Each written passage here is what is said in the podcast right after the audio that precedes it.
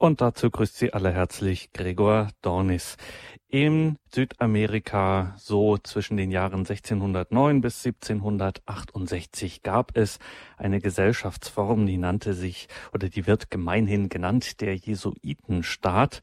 Und unser heutiger Gast in dieser Credo-Sendung, Professor Peter Klaus Hartmann, meint, das sei durchaus eine christliche Alternative zu Kolonialismus und Marxismus. Darum geht es also heute hier in der Credo-Sendung. Jesuitenstaat, schon mal was davon gehört, fragt man sich, keine Sorge, Sie müssen jetzt nicht in Ihrem Gedächtnis kramen, falls Sie davon noch nichts gehört haben. Sie sind damit nicht allein. Dieses Kapitel der Kirchen- und Missionsgeschichte ist doch weitgehend unbekannt, muss man sagen. Er existierte tatsächlich 160 Jahre lang knapp. Und wenn man einen Blick in das Buch über diesen Jesuitenstaat von Peter Klaus Hartmann wirft, dann klackern einem schon beim oberflächlichen Durchblättern die Ohren und man fragt sich, warum hat mir eigentlich davon noch keiner was erzählt? Gab es sie wirklich, eine christliche Alternative zu Kolonialismus und Marxismus, wie Peter Klaus Hartmann meint, einen kleinen, wenn man so will, Idealstaat, der Jesuitenstaat? Diese Fragen dazu, die reichen wir gleich weiter an Professor Hartmann, der nun in unserem Münchner Studio ist. Darüber freuen wir uns sehr. Grüß Gott und und guten Abend nach München, Professor Hartmann. Grüß Gott, Herr Dornis. Professor Hartmann, Sie sind Jahrgang 1940. Ende der 60er Jahre sind Sie promoviert worden in München. Kurz danach erhielten sie das Doktorat der Sorbonne. In den 70er Jahren folgte dann die Habilitation und in dieser Zeit waren sie wissenschaftlicher Mitarbeiter am Deutschen Historischen Institut in Paris. In den 80er Jahren dann Professuren in Regensburg und Passau und schließlich erfolgte der Ruf nach Mainz an den Lehrstuhl für allgemeine und neuere Geschichte. Dort waren sie bis 2005 aktiv tätig, sind dann dort emeritiert worden, aber natürlich weiterhin im aktiven Unruhestand, so unter anderem auch als Dozent beim Seniorenstudium in München an der LMU. Vielen sind sie bekannt durch ihre zahlreichen Publikationen, zum Beispiel in der bekannten und beliebten kleinen Reihe der Beck-Wissen-Reihe, wo sie etwa den Band über die Jesuiten, Geschichte Frankreichs geschrieben haben und vieles mehr. Und heute sprechen wir also über ihr Buch Der Jesuitenstaat in Südamerika, eine christliche Alternative zu Kolonialismus und Marxismus, erschienen im Konrad Verlag. Professor Hartmann, diese Zeit, gehen wir mal ruhig in die Anfänge, in dieses frühe 17. Jahrhundert, als das so losgeht mit dem, was man Jesuitenstaat nennt in Südamerika. Wie sah die Welt da so im Allgemeinen und dort vor Ort im Speziellen aus? Wie war so die gesamte gesellschaftlich-politische Situation dieser Zeit? Ja, zunächst mal war das natürlich eine Zeit durch die Kriege, Not, durch die Unwetter. Es gab unheimlich viele Arme, ein ganzes Heer von Armen und Bettlern, die nicht gesichert waren. Und hier hat der Jesuitenstaat etwas geschaffen, äh, was völlig außergewöhnlich damals war. Das heißt, eine Art autonomes Staatsgebilde, wo es keine Armen gab, wo alle irgendwie von der Gemeinschaft abgesichert waren. Es gab allerdings auch keine Reichen. Und bevor wir uns genauer anschauen, wie das im Einzelnen so ausgesehen hat, von welchen Regionen sprechen wir jetzt konkret? Das ist ähm, die Region des heutigen Paraguay und Teile noch von Argentinien, Brasilien und Bolivien, also ein wesentlich größeres Paraguay als heute. Wir sind hier in der Credo-Sendung heute im Gespräch mit dem Historiker Peter Klaus Hartmann und sprechen über den Jesuitenstaat in Südamerika im 17. und 18. Jahrhundert.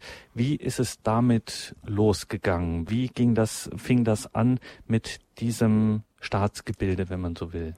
Vielleicht äh, kurz zur Vorgeschichte. 1492 hat ja Kolumbus Amerika entdeckt und daraufhin haben sowohl die Spanier wie auch die Portugiesen so allmählich das lateinamerikanische Gebiet erobert. Und verbunden mit dieser Eroberung war auch die Christianisierung. Also der Papst hat hier auch den entsprechenden Auftrag gegeben. Nur hat man das zunächst sehr oberflächlich gemacht, sozusagen äh, als Wanderprediger wurden die äh, verschiedenen Patres der Dominikaner, der Franziskaner und der Jesuiten ausgeschickt und die tauften dann viele äh, Leute aus diesen äh, halbnomadischen Gebieten und das war natürlich überhaupt nicht nachhaltig. Und da hatten dann die Jesuiten äh, das Projekt, dass man diese Halbnomaden ansässig macht und dadurch wirklich zu dauerhaften Christen hier äh, sie macht.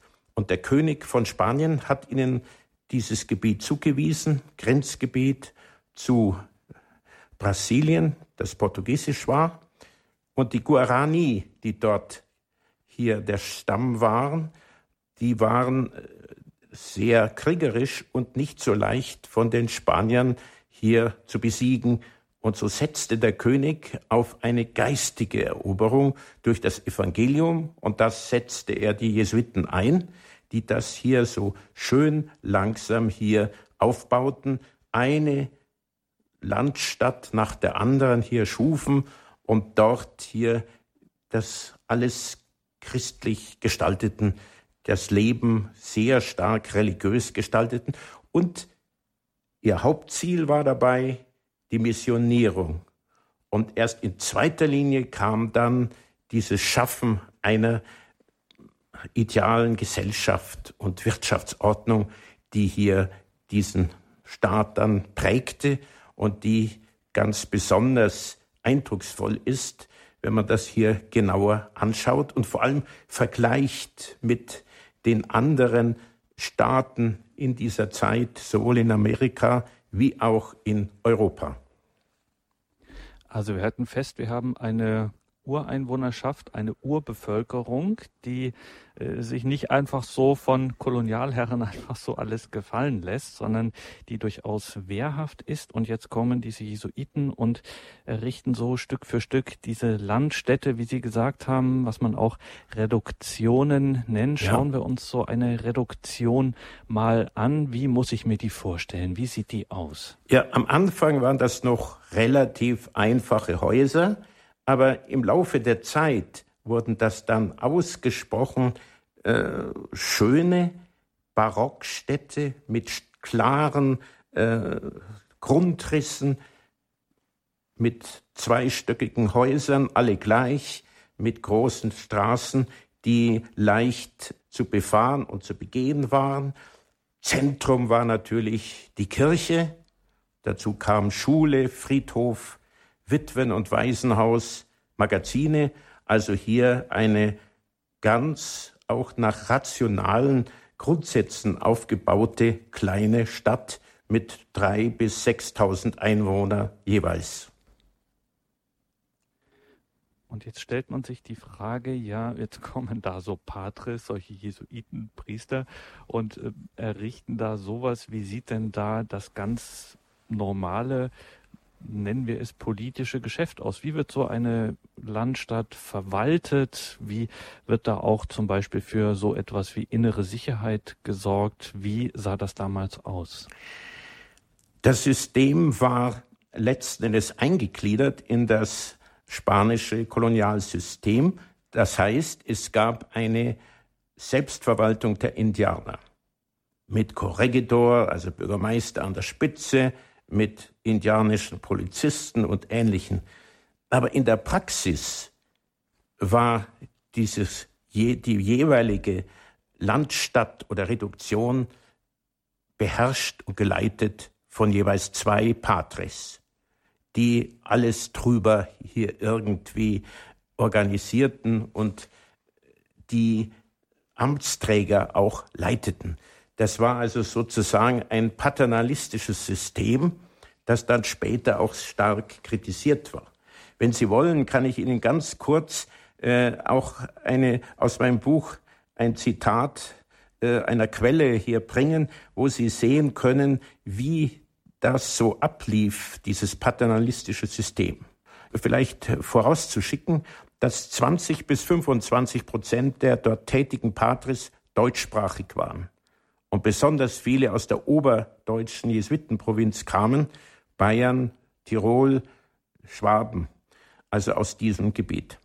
Pater Sepp, das war einer, der jahrzehntelang dort wirkte, der 1696 ausführlich all die Aufgaben beschreibt, die er als Seelsorger zu erfüllen hatte, wie Messe lesen, Beicht hören, Tröstung der Sterbenden, Eheschließungen, Rosenkranz, Prozessionen und so weiter betont. Zitat Der Seelsorger muss sein der Koch, Dispensator, Prokurator oder Einkäufer, Ausgeher, Krankenwarter, Leibarzt, Baumeister, Gärtner, Weber, Schmied, Maler, Müller, Bäcker, Chorregent, Schreiner, Hafner, Ziegelbrenner und was noch mehr Ämter sein mögen in einer wohlgeordneten Republik. Zitat Ende.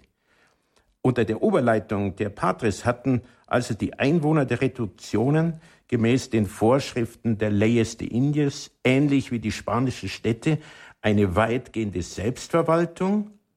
Die indianischen Verwaltungsbeamten unterstanden jedoch, zumindest in der Praxis, voll und ganz der Gewalt der Patres. So muss man sich das vorstellen. Und in Ihrem Buch erfährt man neben den vielen anderen Dingen so Einzelheiten wie, dass es hier durchaus eine Art Militär gab, und zwar ausschließlich auch aus einheimischer Bevölkerung. Das heißt, die Jesuiten, Patres natürlich, äh, waren da nicht mit involviert und man könnte sich jetzt denken, na ja, aber es wäre ein leichtes gewesen, jetzt mit so einer anständigen Ausbildung und auch dem entsprechenden Equipment, das man da so hat als äh, Sicherheitsorgan, äh, dass es ein leichtes gewesen wäre, dort richtig kräftig Aufstände anzuzetteln und die Jesuiten nach Hause zu schicken und äh, jetzt das wieder in die eigene Hand zu nehmen. Aber das ist seltsamerweise so gut wie nicht passiert. Ja, das ist für mich auch der Beweis, dass die Indianer diese Form der Gemeinschaft des Staates eben auch akzeptiert und geschätzt haben. Es ist etwa 60 Jesuitenpatres gelungen, 160 Jahre lang, etwa 100.000 bis 120.000 Indios, die zum Teil Feuerwaffen hatten, zu leiten und zu lenken, ohne einen einzigen weißen Polizisten oder Soldaten. Und das ist schon ein besonders, ein besonderes Phänomen, wenn man sieht, wie die Indios sonst in Lateinamerika dauernd Aufstände angezettelt haben gegen die weißen Siedler, gegen die Kolonialregierung und so weiter. Der Jesuitenstaat in Südamerika. Darüber sprechen wir heute in dieser Credo-Sendung, sind verbunden mit dem Historiker Professor Peter Klaus Hartmann, der über diesen Jesuitenstaat im 17. und 18. Jahrhundert in Südamerika ein Buch geschrieben hat. Jetzt verschnaufen wir für ein paar Momente, hören ein wenig Musik und gleich sprechen wir weiter über diesen Staat, der sehr erfolgreich in der Wirtschaft war, kann man sagen, mit einem ja. beachtlichen Rechtssystem und auch was so die soziale Gleichheit, Stellung von Armen, Stellung auch der Frau und so weiter in dieser Zeit wirklich aus dem Rahmen fällt. Darüber sprechen wir gleich weiter hier in dieser Sendung.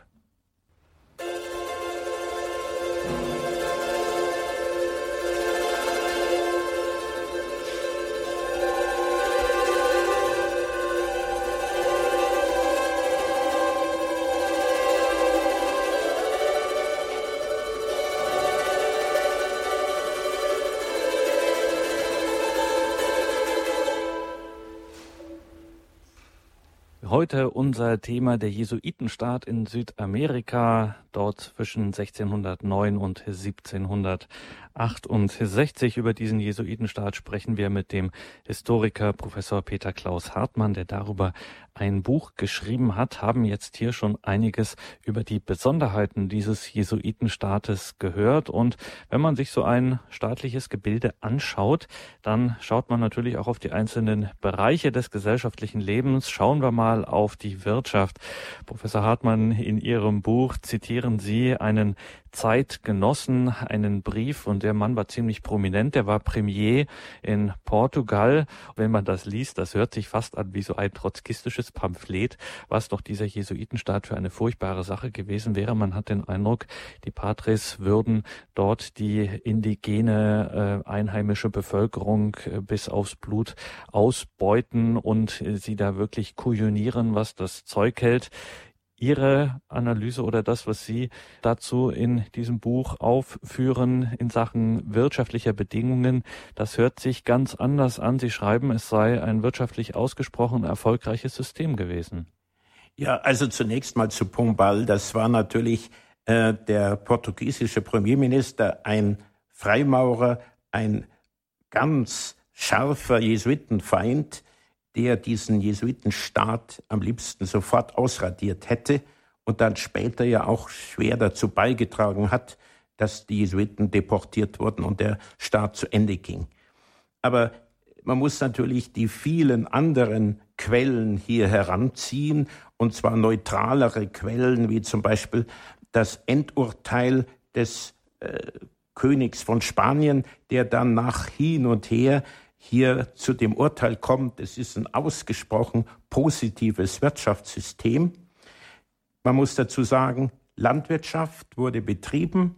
Jede Familie eines Ortes einer Reduktion bekam einen gleich großen Streifen, um Ackerbau zu treiben. Aber die Indianer waren hier nicht sehr eifrig offensichtlich. Sie hatten auch kein so Gefühl für Privateigentum. Deswegen war das Wichtigste dieses Wirtschaftssystems die Gemeinschaft.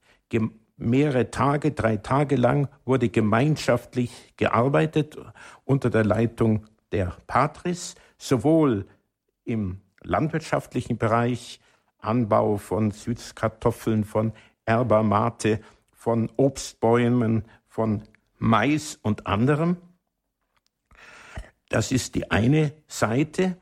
Und das Interessante ist, dass die, in, die Patris, die Indios, durch Musik, Trommeln, durch Gebete äh, angeregt haben zu arbeiten. Das war mehr oder minder zum Spiel. Der Pater Sepp, der ja besonders viel geschrieben hat darüber, erzählt, dass immer, wenn es eine schwere Arbeit gab, ließ er die Pfeifen und die Trommeln spielen und dann klappte das, wenn eine Ziegel aus dem Ofen rausgebracht wurde oder wenn schwere Säulen aufgestellt wurden. Das war das Erste, die Landwirtschaft. Dazu gehörten auch riesige Viehherden, die aber, äh, die Kühe wurden selten gemolken, weil die wild waren, aber die Indios haben sehr viel Fleisch äh, verzehrt und da war genug da, diese Riesenherden, um, die sich um diese Reduktionen herum bildeten. Aber ganz entscheidend war die gewerbliche, der gewerbliche Fortschritt. Man hat hier es verstanden, die Patres haben es verstanden, hier ein Gewerbegebiet zu schaffen, das damals das industrialisierte das von ganz äh, Lateinamerika war. Man hatte also hier alles eingeführt, angefangen vom Instrumentenbau über Uhren, über Wagenbau, über Schiffsbau. Man hat Ziegeleien hier geschaffen, man hat äh, Bergwerke, aber alles in einer sehr äh, humanen Art. Die Arbeitszeit war sechs bis acht Stunden in einer Zeit, wo sonst die Arbeiter und die Leute 14 Stunden und mehr pro Tag zu arbeiten hatten. Und diese sechs bis acht Stunden, die waren noch mit Pausen und Musik äh, hier äh, unterbrochen. Und so gelang es hier, ein ausgesprochen entwickeltes Gewerbegebiet zu schaffen, weil die Indianer besonders begabt waren für all diese Dinge. Die Patres sagen zwar, sie waren nicht in der Lage, die Sachen zu erfinden, aber nachzumachen. Und hier, wenn sie es ihnen zeigten, das waren ja dann auch Fratres aus Europa da, äh, dass sie das dann in perfekter Form hier schufen und nachmachten, bis hin zu Büchsenmacherei, also auch äh, Waffenschmiede. All das wurde hier betrieben bis hin zum Orgelbau. Das ist ohnehin, Professor Hartmann, ein roter Faden Ihres Buches. Wenn man das durchliest, dann ist das immer so, die Jesuiten, ist das, oder ja, fragen wir mal so, ist das so ein Erfolgsrezept damals auch gewesen der Patres, dass sie eben nicht, wie man sich den klassischen Kolonialherren oder den missionseifernden Europäer vorstellt, der dann hinkommt und dort ganz andere Regeln einführt, als es in den Gebieten bis dahin der Fall war, sondern so eine Mischung aus ja, Anleitung, aber es ist immer ganz viel Motivation dabei, also positive Motivation und eine sehr nüchterne, realistische Einschätzung, was kann ich jetzt dieser Kultur mitgeben und wofür ist einfach in dieser Kultur jetzt keine Grundlage da. Also versuche ich gar nicht erst hier irgendwelche europäischen Gewohnheiten und Gepflogenheiten einzuführen, sondern ich äh, richte mich darauf ein. Ich ähm, mache das, lass die Leute eben so machen, wie sie es in ihrer Kultur gewohnt sind und dann kommen ganz erstaunliche Sachen dabei raus. Ja, das war ja eine Spezialität sozusagen damals der Jesuiten, ähm, dass sie sich immer erst einmal die Völker vornahmen, wo sie missionieren wollten, studierten die Sitten, die Mentalität und all diese Dinge. Ich meine, das geht ja auch für die anderen äh, Kontinente, die Akkommodationsmethode. In China, in Japan hatten sie damit auch große Erfolge, kleideten sich wie ein Mandarin oder wie ein Japaner und so weiter. Und bei den Indios haben sie auch sich sehr stark äh, orientiert an Modellen wie zum Beispiel den Inka-Staat in Peru. Und in diesen Reduktionen wurde vieles übernommen von den Inka-Siedlungen, wo es eben auch so ähnlich war mit Gemeinschaftsarbeit, und wenig Privateigentum oder gar kein Privateigentum und so weiter. Und das war alles eine sehr kluge, sich an die Mentalität der, der zu betreuenden anpassende Art und Weise, die sehr erfolgreich war. Und schon damals, Professor Hartmann, war es ja so, dass diese solche Regionen auch nicht autark einfach sein konnten. Was weiß ich, bestimmte ähm, Bodenschätze gab es nicht für bestimmte Materialien und so weiter. Das heißt, man musste schon auch irgendwie in Kontakt mit dem Rest der Welt sein. Man musste so etwas wie beispielsweise Handel betreiben und ähnliches. Wie hat das funktioniert?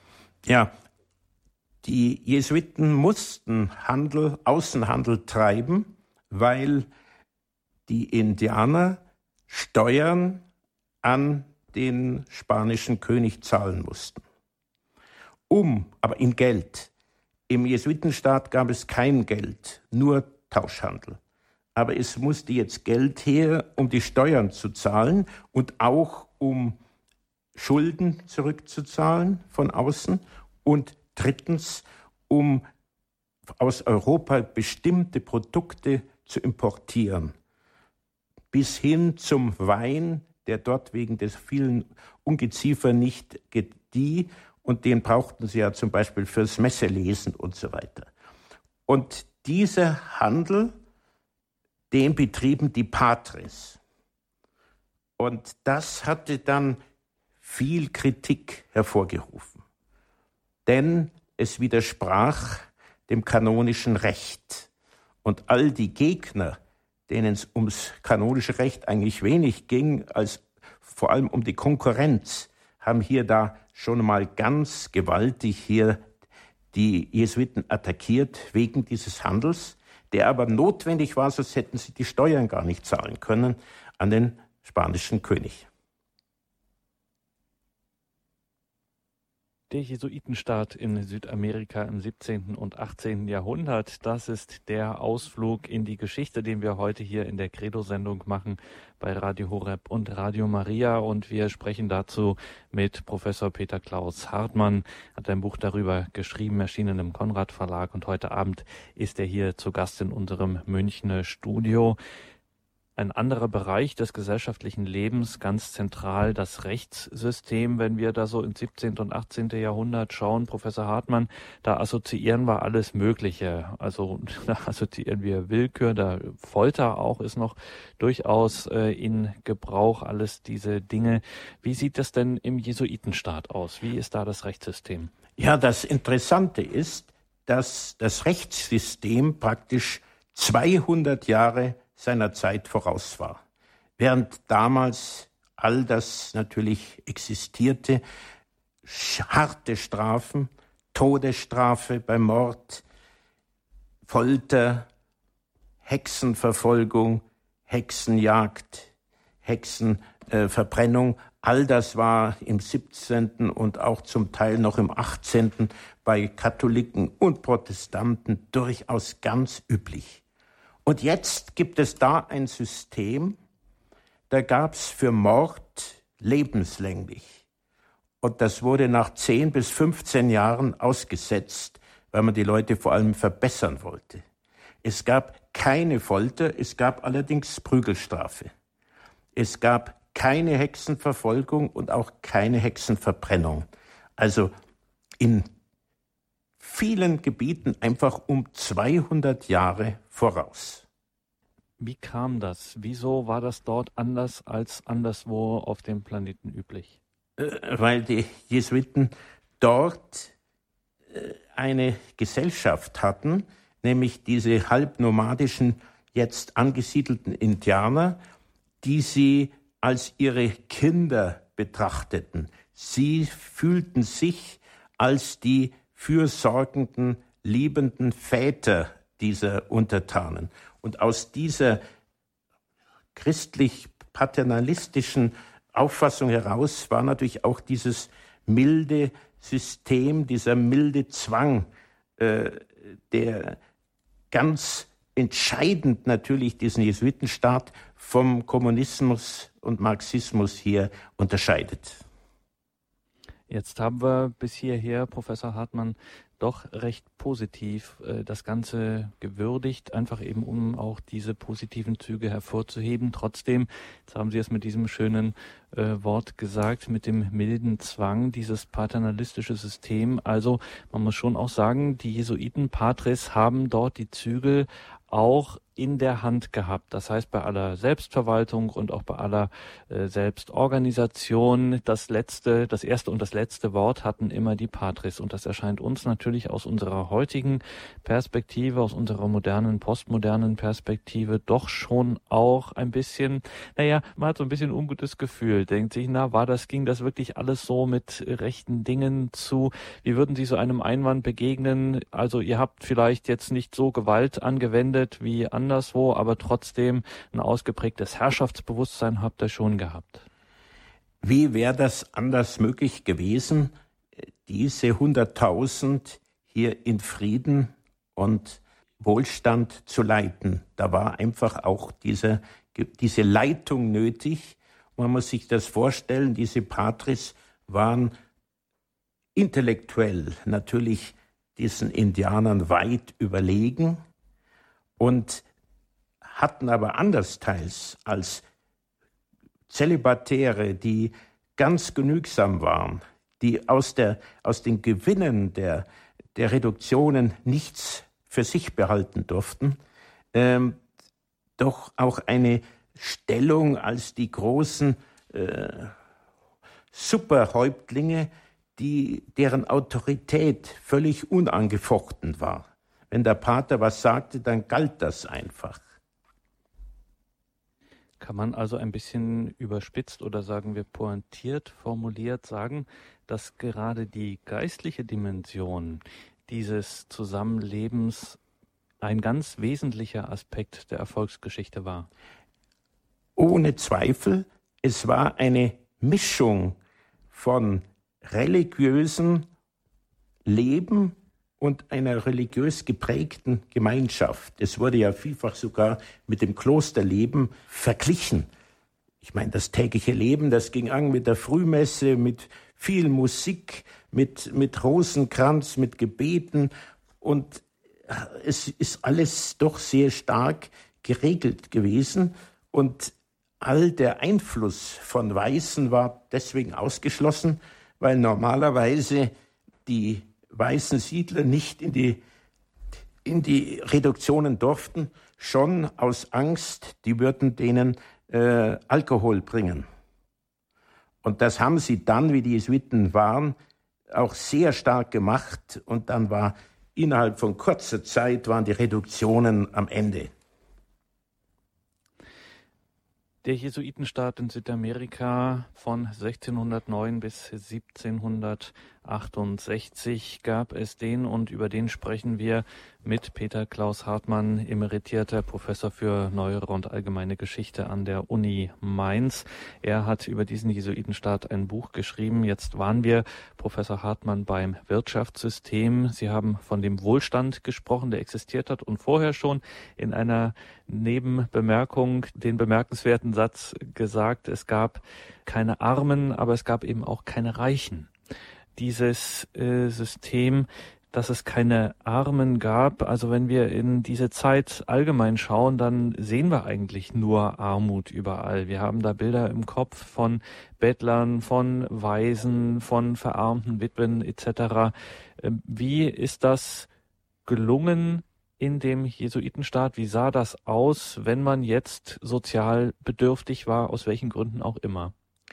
Also man muss Folgendes sagen. Die Einnahmen wurden zu einem Drittel verwendet, um die Steuern an den spanischen König zu zahlen. Ein zweites Drittel für die Kirche, Ausschmücken der Kirche, für die Schulen und alles, was damit zusammenhing. Und das dritte Drittel zur Absicherung der Gemeinschaft. Und jede Witwe, jeder Weise, jeder Arme, jeder Bettler war gesichert und bekam sein volles Auskommen, weil die Kleidung aller war weitgehend gleich, die Versorgung, jeder bekam das, was er brauchte, einschließlich der medizinischen Versorgung, der musikalischen äh, Unterhaltung, Theater und so weiter. Es war also ein Gemeinschaftssystem, wo jeder getragen war und niemand durchfiel durch das Raster. Aber es gab natürlich auch keine großen Reichen, äh, wie das in Europa und in Südamerika sonst der Fall war. Das hört sich jetzt, wenn wir so darüber sprechen, das hört sich alles schon sehr ideal an, sehr idealisiert und man hat das Gefühl, das ganze System steht und fällt eigentlich damit, dass alle damit einverstanden sind und sich alle im weitesten Sinn an die Spielregeln halten. Also sowohl von oben in Anführungszeichen die Patris als auch in Anführungszeichen von unten die Bevölkerung in diesen Reduktionen des Jesuitenstaates im 17. und 18. Jahrhundert. Professor Hartmann, haben wir eine Überlieferung darüber, dass vielleicht mal jemand ausgeschert ist, also einer der Patris mal äh, doch die Spielregeln verletzt hat und vielleicht eine ein bisschen ähm, Machtgelüste bekam, hier sich zu einem Lokalfürsten aufzuschwingen oder dass eben auch mal revoltiert wurde von unten gegen diese europäische Vorherrschaft durch die Patris. Gab es sowas? Ja, eigentlich nicht. Das gab es erst, wie die Jesuiten vertrieben worden sind. Dann haben äh, die kolonialen Mächte versucht, diesen Jesuitenstaat weiterzuführen aber unter der Leitung von korrupten Beamten, die sich sofort äh, alles unter den Nagel gerissen haben, die die Todesstrafe eingeführt haben und so weiter. Und dann krachte es, weil dann die Bevölkerung einfach nicht mehr mitmachte. Da hat es dann nicht mehr funktioniert. Also hatten wir hier quasi einen Fall von Gesellschaftsform, wo es tatsächlich gelungen ist, was viele versucht haben und es ist nicht, hat nicht so richtig funktioniert, durch eine überwiegende positive Motivation, einen positiven Grundansatz, jetzt nicht über äh, Strafen, also wie man ein großer mal gesagt hat, äh, Strafe einen und diszipliniere 100, sondern im Gegenteil, man hat es über eine positive Motivation versucht und hat so irgendwie ein, ja, eine Gemeinschaft errichten können. Hat man sicher, man hat natürlich schon Strafen ausgeführt. Ähm, das ging schon mit Bußen und Gebet bis hin zu Prügelstrafe, die von indianischen äh, Funktionsträgern durchgeführt wurde, aber sehr gemäßigt. Und die Quellen, die davon berichten, äh, sprechen davon, dass die Indianer das als gerecht akzeptiert haben. Der Jesuitenstaat in Südamerika. Wir sind im Gespräch mit Peter Klaus Hartmann. Der Mann ist emeritierter Professor für neuere Geschichte der Uni Mainz und er hat ein Buch über diesen Jesuitenstaat geschrieben, den es in Südamerika gab zwischen 1609 und 1700 68. Und wir wollen natürlich auch, dass Sie jetzt, liebe Hörerinnen und Hörer, mit Ihren Fragen, mit Ihren Gedanken zu dem, was Sie gerade gehört haben, sich hier einbringen können. Die Erfahrung lehrt, das ist dann immer der spannendste Teil der Sendung, wenn Sie sich hier einbringen. Also wir freuen uns, wenn Sie zum Telefonhörer greifen und jetzt hier mit Professor Hartmann ins Gespräch kommen. Rufen Sie uns an in Deutschland unter der 089 517 008 008. Wir machen jetzt noch eine kurze Musikpause. Während dieser Musikpause sind die Leitungen freigeschaltet. Das heißt, da können Sie dann anrufen in Deutschland 089 517 008 008.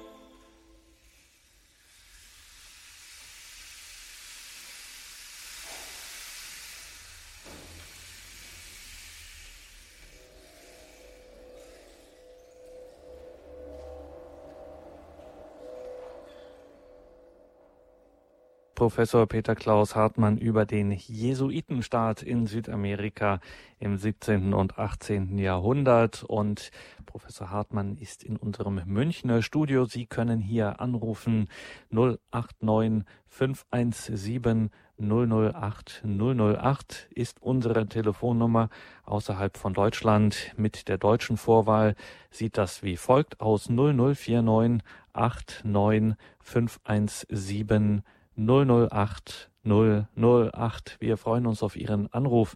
Frau Bukwa, ich hoffe, ich lese das hier richtig, aus Feldkirchen hat uns angerufen. Guten Abend, grüß Gott. Ja, guten Abend.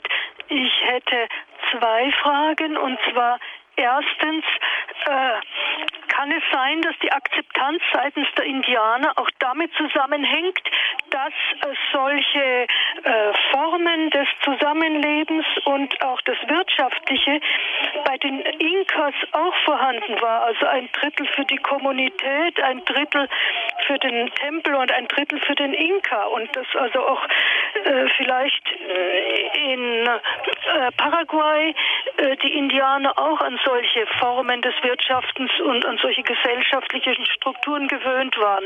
Das war die eine Frau Frage. genau, bevor Sie die zweite Frage stellen, Frau Buckwald, ich glaube, Sie haben im Hintergrund noch das Radio an. Kann das sein? Ja, das Mo Moment, ja? ich mache es mhm. aus. Genau. Mhm. Und das zweite wäre, ich hätte gern noch ein bisschen was gehört zum Ende der Jesuiten und zu ihrer Behandlung durch äh, Portugal. Also die, die, ich habe mal was gelesen über die Gefangenschaft der Jesuiten in Lissabon. Ja, also erstens haben Sie da ganz recht. Die Jesuiten haben sich nach der Mentalität der Indios gerichtet und da viel vom Inka-Staat übernommen, um diese Mentalität zu erforschen und dann auch das anzuwenden. Und das ist mit Sicherheit ein Hauptgrund, warum das so akzeptiert wurde. Das Zweite war das Ende der Jesuiten in Lateinamerika da gab es natürlich unheimlich viel Gegner. Das waren zunächst mal die Siedler, denen die Jesuiten billige Arbeitskräfte, die sie versklaven hätten können, weggenommen wurde, denn die in diesen äh, Reduktionen waren sie sicher und wurden also nicht ausgebeutet. Dann die auch zum Teil die Amtskirche, weil diese Jesuitengebiete äh, keinen Kirchenzehn zahlten und abseits waren. Dann die Engländer wegen der Handelskonkurrenz, die Freimaurer, weil sie erbitterte Feinde der Jesuiten waren und dann auch die Staaten Spanien, Portugal, die das Gefühl hatten, hier ist ein Staatsgebilde, das zu viel Macht bekommt und das durch seine ideale Gesellschafts- und Wirtschaftsordnung uns andere äh, in Bedrängnis bringt. Und dann wurde es äh, 1767 ein Erlass äh, herausgegeben, dass alle Jesuiten aus Lateinamerika, aus den spanischen Gebieten zu deportieren sind. Pombal in Portugal hat das für Brasilien schon kurz vorher äh, veranlasst und die kam, wurden dann wie Verbrecher nach Europa gebracht und äh, in verschiedene äh, Gefängnisse gesteckt, sind zum Teil auch umgekommen bei der Überfahrt, bei diesen langen Wegen in Lateinamerika und so weiter. Allerdings die Deutschsprachigen, die konnten meistens zurückkehren in das Heilige Römische Reich und waren dann dort tätig, dann als Priester äh, in verschiedene Positionen. Einer, der Florian Pauke, der wurde sogar zeitweilig, nein, der Dobritzhofer wurde zu, zu, zeitweilig sogar Prediger bei Maria Theresia noch. Also äh, denen ging es besser, aber den Portugiesen und Spaniern ging es ganz schlecht. Hätte ich noch eine Anmerkung, da habe ich mich mal ein bisschen damit befasst. Äh, sein Nachlass ist leider äh, schlecht gesichtet worden und es sind, glaube ich, sehr viele hochinteressante Dinge weggeschmissen worden. Darunter der Entwurf eines Wörterbuchs. Ja, von, von Dobritzhofer. Ja, ja äh, der ist, gilt als einer der großen Völkerkundler, äh, einer der Väter der, der Völkerkunde, wie man früher sagte. Heute heißt es Ethnographie und Ethnologie oder sonst was, ja. Da haben Sie recht. Der ist ein ganz bedeutender Mann. Ja, also danke schön. Bitte schön. Danke Ihnen Wiederhören. für Ihren Beitrag. Alles Gute nach Feldkirchen. Ja, ebenfalls. Wiederhören.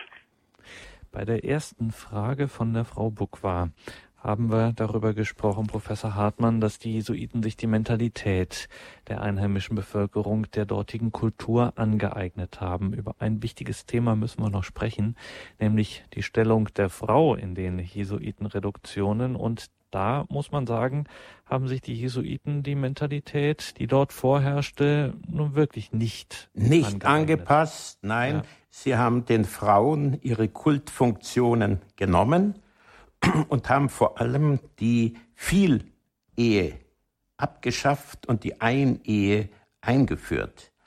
Aber bei den Frauen kam das dann letztlich doch gut an, weil im Endeffekt die Stellung der Frauen hier gestärkt wurde, wenn es nur noch eine Frau pro Ehemann gibt.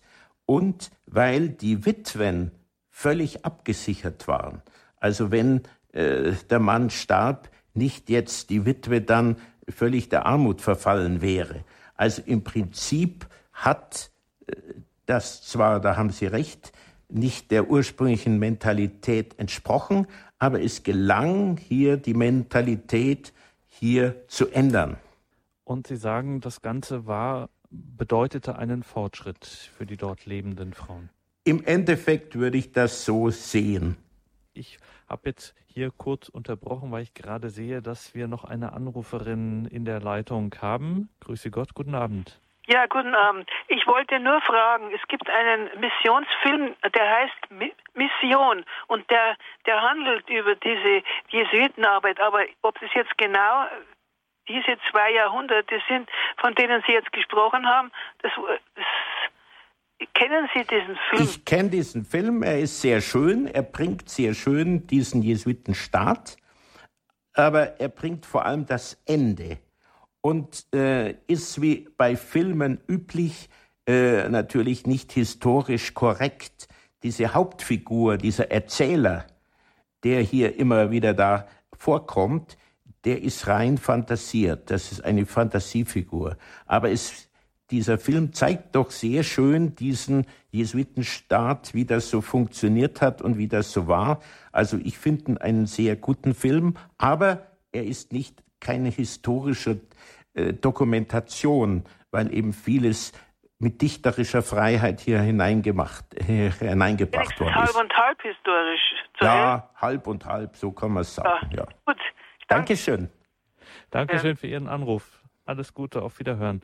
Jetzt, Professor Hartmann, wir haben es immer so gestreift. Jetzt am Schluss hat das nochmal eine Rolle gespielt. Man fragt sich natürlich, wie ist es mit diesem Staat, mit dem Jesuitenstaat zu Ende gegangen? Was ist da passiert? Was sind die genauen Hintergründe? Ja, der wichtigste Hintergrund ist der gewesen, dass zum Kummer aller Bewohner die Jesuiten alle deportiert worden sind, gefangen genommen, deportiert und vertrieben worden sind.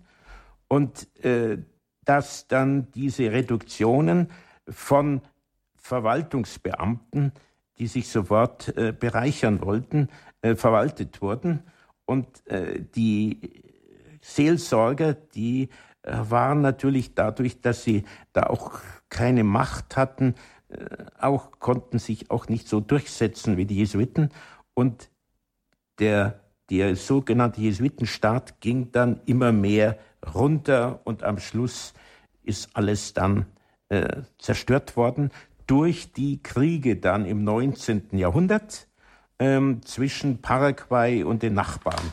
So es, ist ja heute äh, UNESCO-Welterbe, so die Reste dieses Jesuitenstaates, die Kunst, die ja beachtlich war. Man muss sich vorstellen, es gab dort Kirchen, wo äh, 6000 Leute Platz hatten. Und man muss sich dort äh, einen interessanten Mischstil vorstellen aus spanischen, italienischen Barock, vermischt mit italienischen Elementen und mit süddeutsch-österreichischen Barock. Und äh, um da hier nochmal ganz kurz, vielleicht darf ich das noch zitieren, äh, den Pater Sepp, wie er seine Kirche von San Juan ausgestattet hat.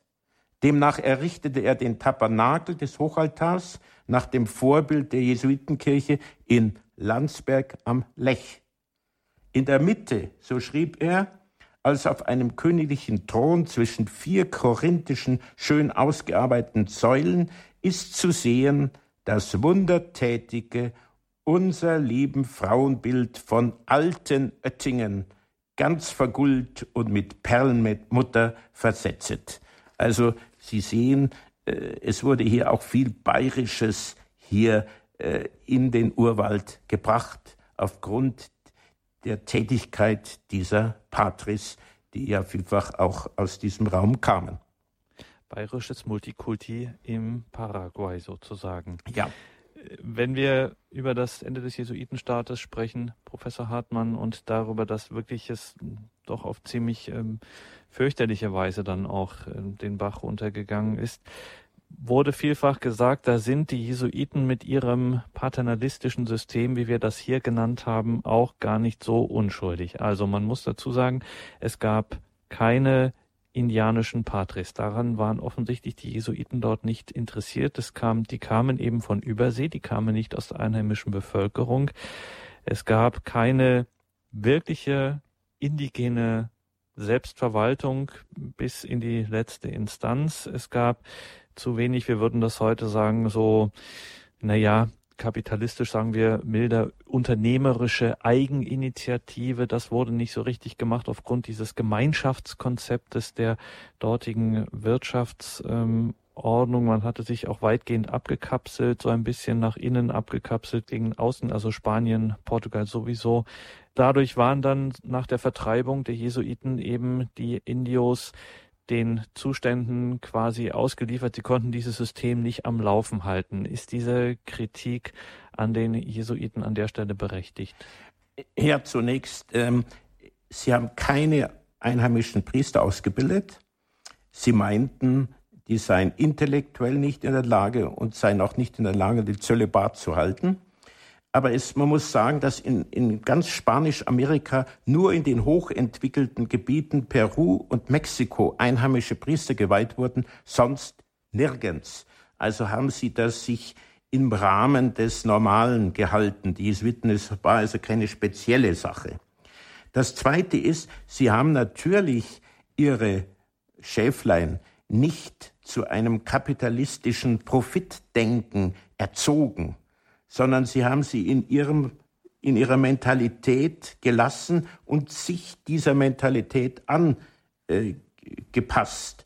Und die Indianer waren natürlich dadurch nicht äh, geschaffen für ein kapitalistisches System, für diese Ellbogengesellschaft der Weißen und so weiter. Und das wird ihnen natürlich schon vorgeworfen, dass sie sie nicht dazu erzogen hätten und dass sie zu wenig Führungspersönlichkeiten hier haben herausbilden können. Wie weit die Indianer das überhaupt gewollt hätten, ist die andere Frage. Denen war dieses Gemeinschaftssystem, was mehr dem Inka-Staat entsprach, genau äh, auf den Leib geschnitten. Und man muss immerhin auch sagen, dass später all die anderen äh, Systeme, die, die diese Indianer beherrscht haben, weder ihnen dieses, diese äh, Initiative beigebracht haben, noch äh, sie irgendwie zu diesem, äh, für dieses moderne Leben richtig ausgestattet haben.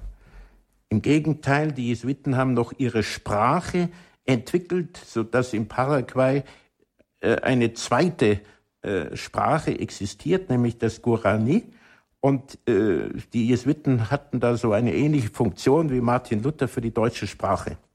Und das hat man ihnen damals auch vorgeworfen, dass sie zu wenig denen Spanisch beibrachten, aber die wollten nicht. Und für die Identität der Indianer war die eigene Sprache natürlich auch wichtig.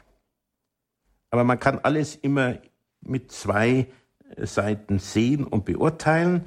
Und äh, ich würde doch sagen, es ist ein faszinierendes soziales, äh, wirtschaftliches und auch vom Rechtssystem her gesehenes Experiment, wo sich Kult, Religion und Gesellschaft in ganz perfekter Weise irgendwie verbunden haben und hier für 160 Jahren doch ein Gebiet geschaffen haben, wo die Indianer so gut lebten wie vorher nicht und nachher auch nicht mehr, also wo es ihnen doch relativ gut ging. Erfolg, dort ist die Indianerbevölkerung erhalten geblieben, während überall sonst in Nord- und Südamerika die, sich die Bevölkerung gewaltig reduziert hat.